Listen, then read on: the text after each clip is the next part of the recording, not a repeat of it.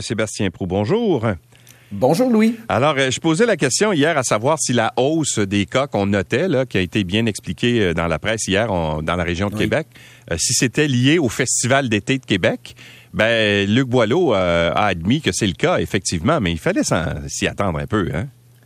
Ben, tout à fait, oui. Écoute, je travaille dans un immeuble sur le boulevard Laurier. Euh, je suis euh, employé euh, dans un cabinet d'avocats. Il y a des gens autour de moi qui ont fréquenté le festival d'été et qui sont aujourd'hui positifs à la COVID. Alors, il faut circuler un peu à Québec, là, quelques jours après et, la semaine dernière pour se rendre compte qu'effectivement, la contagion était importante durant le festival. Puisque ça me faisait dire hier en, écoutant là d'une oreille le docteur Boileau, c'est que il y a une espèce de fatalité qui s'est installée chez peut-être nos dirigeants, je ne sais pas, en tout cas à la santé publique, de dire, ben, on va leur dire après, où on va leur dire avant, ça changera peut-être pas grand-chose, mais dans les faits, tu sais, quand j'écoutais le docteur Boileau hier avoir de l'air non pas surpris, mais mais mais de reconnaître que, que, hmm. le festival avait joué un rôle, je me dis ben écoute, il l'a pas appris hier, j'espère qu'ils ne sont pas surpris de cela, tu sais, je veux ben, dire, en effet, mais j'étais pas là, mais on était entassés les uns sur les autres à crier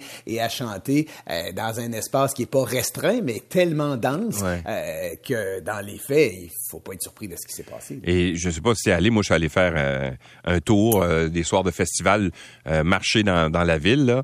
Puis il n'y a pas grand monde qui portait de masque. Hein? les soirs de grands spectacles, là, me dire une chose, il n'y a pas grand monde qui avait un masque dans les rassemblements, tout ça. Alors je pense que les gens ont une espèce de fatigue intellectuelle, puis ils se disent, garde, maintenant c'est retour à la normale, puis ben advienne que pourra, on pas grand COVID, puis c'est tout. C'est un peu ça. Il y a une certaine fatalité dans le fond. Oui, puis ça revient un peu à ce qu'on disait la semaine dernière, Louis. Euh, à un moment donné, c'est comme ça que la santé publique, je pense, et que le gouvernement du Québec entend intervenir au cours des prochaines semaines. Puis peut-être aussi que ça nous donne des indications de comment ça va se passer durant la prochaine élection, c'est-à-dire il n'y aura pas de grandes interventions massives, il n'y aura pas de grands changements au niveau des mesures, à moins que la situation euh, se, se, mhm. complexifie euh, de beaucoup. On va jouer en périphérie, si tu me permets l'expression.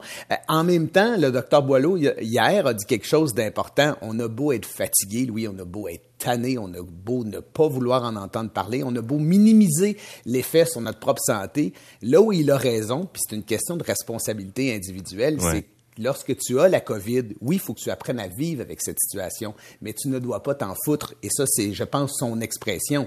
À un moment donné, tu dois continuer de respecter les autres, de te protéger, de protéger les gens que tu connais, les gens que tu connais pas. Alors, mm. euh, ce que je souhaitais euh, rappeler ce matin, Louis, c'est que ces avertissements, ils auraient pu venir avant à tout le moins, on aurait l'impression que tous et toutes auraient été avertis. Maintenant, après, les gens font ce qu'ils le veulent. Et dans ce contexte-là, tu sais, de dire aujourd'hui, ben attention, dans un festival, euh, vous pourriez attraper la COVID. Écoute, euh, j'ai rien appris là, à ce sujet-là hier. On le savait tous que si on allait s'entasser sur les, les plaines d'Abraham, euh, qu'on pourrait se retrouver dans une situation hmm. comme celle-là. Mais quand tu regardes le graphique, c'est assez clair. Je sais pas si tu as vu les deux. Écoute, tu vois la courbe qui monte, mais à partir du début du festival, ça monte presque à la verticale. C'est incroyable. Alors c'est. Euh, oui, puis quand tu connais l'agglomération de Québec, le nombre de personnes, la, popularité du festival, qui est en même temps un endroit exceptionnel.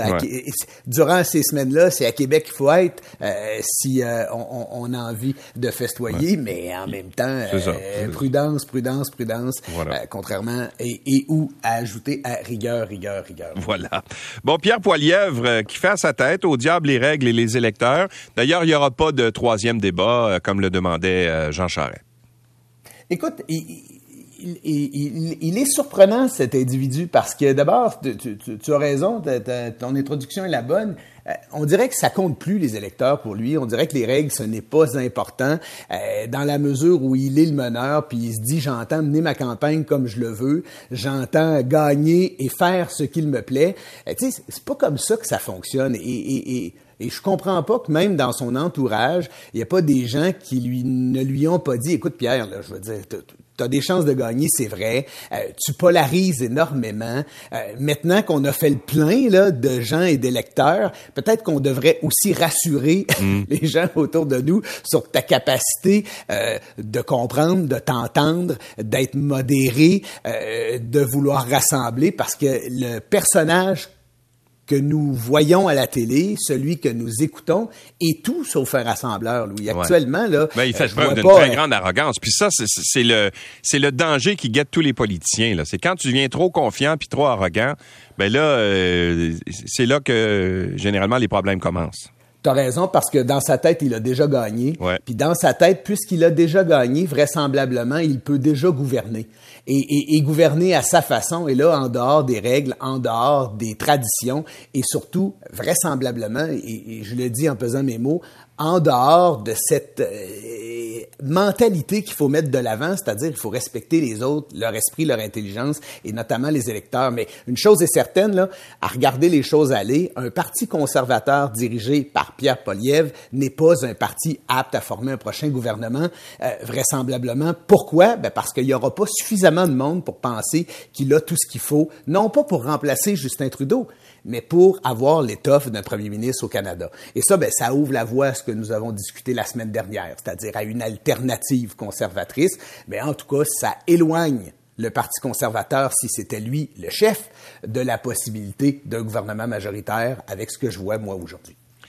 Bon, et une nouvelle candidature à la CAC, euh, Véronique Tremblay, qui est candidate, candidate dans Verdun, elle l'a eu facile hier lors de l'annonce de sa candidature. Euh, et là, soit, soit dit en passant, on parle pas de la même euh, Véronique Tremblay là, qui a siégé avec toi. et voilà, et, je suis content que tu fasses la, la, la, la, présentation de cette façon, Louis, parce que bon, il y a Véronique qui a été ministre et, et, députée, qui a été élue la même journée que moi dans une élection partielle ici à Québec. Véronique Tremblay à Montréal euh, qui est actuellement une conseillère municipale dans l'arrondissement euh, à Verdun. Euh, je trouve qu'elle l'a eu assez facile hier pour, pour plusieurs raisons. La première, c'est que, bon, Madame Tremblay, pour ceux qui ne le savent pas, moi, je ne la connais pas, mais je lis ce, qui se, ce, que trop, ce qui se trouve dans les médias. Et écoute, elle a flirté avec d'autres partis politiques, a voulu se présenter avec les libéraux, aujourd'hui se présente avec la CAQ, a été dans l'équipe de Denis Coderre, ensuite est allée dans l'équipe de Valérie Plante. ça l'empêche pas de faire de la politique, Louis, ça l'empêche pas de faire des choix qu'elle a fait. Mais quand on est en politique, puis qu'on se dirige vers un autre palier et ou une autre formation politique, c'est normal qu'on doive répondre à des questions. Et je te rappelle, Louis, que l'élection municipale, elle a eu lieu il y a pas très longtemps. Alors, tous ceux et celles qui sont des candidats euh, à l'élection provinciale et qui, il y a quelques mois à peine, se sont fait élire au municipal, ben, ils doivent s'attendre à répondre à ce genre de questions difficiles. Pourquoi avoir fait l'élection il y a quelques mois? Pourquoi changer d'idée aujourd'hui? Puis hier, un peu, un peu pris, j'imagine, ou dans en prévention de questions difficiles, elle a dit on va, euh, et là je, je, paraphrase, et, elle a dit on va mettre quelque chose au clair tout de suite. Le municipal, c'est comme une école qui nous prépare à la suite logique qui est le provincial. Euh, bon, moi les gens que je connais qui euh, travaillent euh, au niveau municipal ou qui sont des élus municipaux n'aiment pas se faire traiter de ben non, ben... et deuxièmement, lorsqu'on connaît la dynamique, la complexité et les enjeux qui se trouvent dans la ville de Montréal, bien évidemment, ce n'est pas un club école de, euh, de l'Assemblée nationale, c'est un autre niveau. C'est un autre niveau, puis c'est sans des décisions différentes. Ben, c'est C'est une implication qui est différente, mais à la fin, ça reste un lieu décisionnel puis une démocratie. Oui, puis c'est euh, quand on regarde le niveau de d'influence que ça a sur la vie de tous les jours, c'est sans doute le palier de gouvernement qui est le plus proche du monde. Tu sais, quand ta municipalité, là, quand tu es conseiller municipal, là, euh, ben tu parles de problèmes très concrets qui touchent les gens directement. Souvent, si toi tu as un problème chez vous parce que je sais pas moi, ça peut être l'enlèvement des ordures, ça peut être parce que ta rue est mal déneigée, ça peut être parce qu'il y a un problème de zonage, etc. qui te touche personnellement, c'est le palier de gouvernance qui est le plus proche de toi. Alors, tout à fait raison. C'est celui-là sur qui le conseiller municipal peut avoir le plus euh, d'action directe sur toi-même, sur ta vie. Alors, c'est un autre palier de gouvernement, mais c'est quand même un palier hyper important. C'est une, une implication, c'est un engagement. Et si tu cherches à aller à un palier supérieur parce que tu veux des responsabilités plus grandes ou parce que tu as mm-hmm. l'impression que ton impact soit plus grand. Il y a quelqu'un qui m'a déjà dit, tu sais, c'est pas parce que tu es président de ta classe que c'est petit, qu'il n'y a pas de grandes choses à faire. C'est pas parce que tu vas aller au nu, parce que c'est grand et c'est important que tu peux jouer un rôle plus important. À un moment donné, ça t'appartient aussi ta capacité euh, de raisonner, de te faire entendre et de poser des gestes qui, va, qui porteront à conséquence et de laisser une empreinte et une marque là où tu es. Alors, eh, moi, je, je, j'étais surpris de l'entendre un peu, non pas minimiser, ben, peut-être minimiser en, en fait euh, l'endroit où aller aujourd'hui pour dire, ben, ça me prépare pour le prochaine, euh, pour, pour, pour, la prochaine aventure, pour expliquer pourquoi il y a eu ces tergiversations, pourquoi il y a eu ces changements. Euh, Simplement dit, euh, Louis, beaucoup de gens euh, seront issus du milieu municipal lors de la prochaine élection euh, provinciale. Et ces gens-là, ils auront des questions à répondre.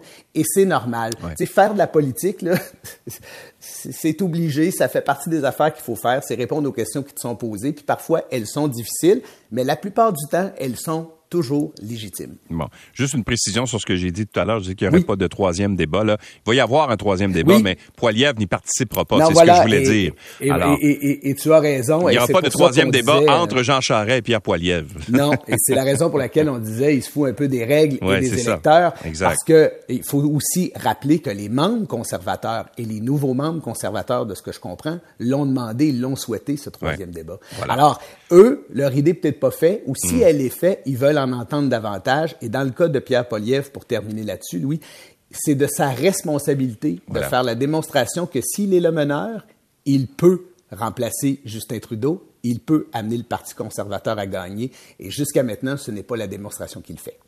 Merci beaucoup, Sébastien. À, Salut. à lundi. Bonne fin de semaine. J'allais dire à demain, mais ça va être à lundi.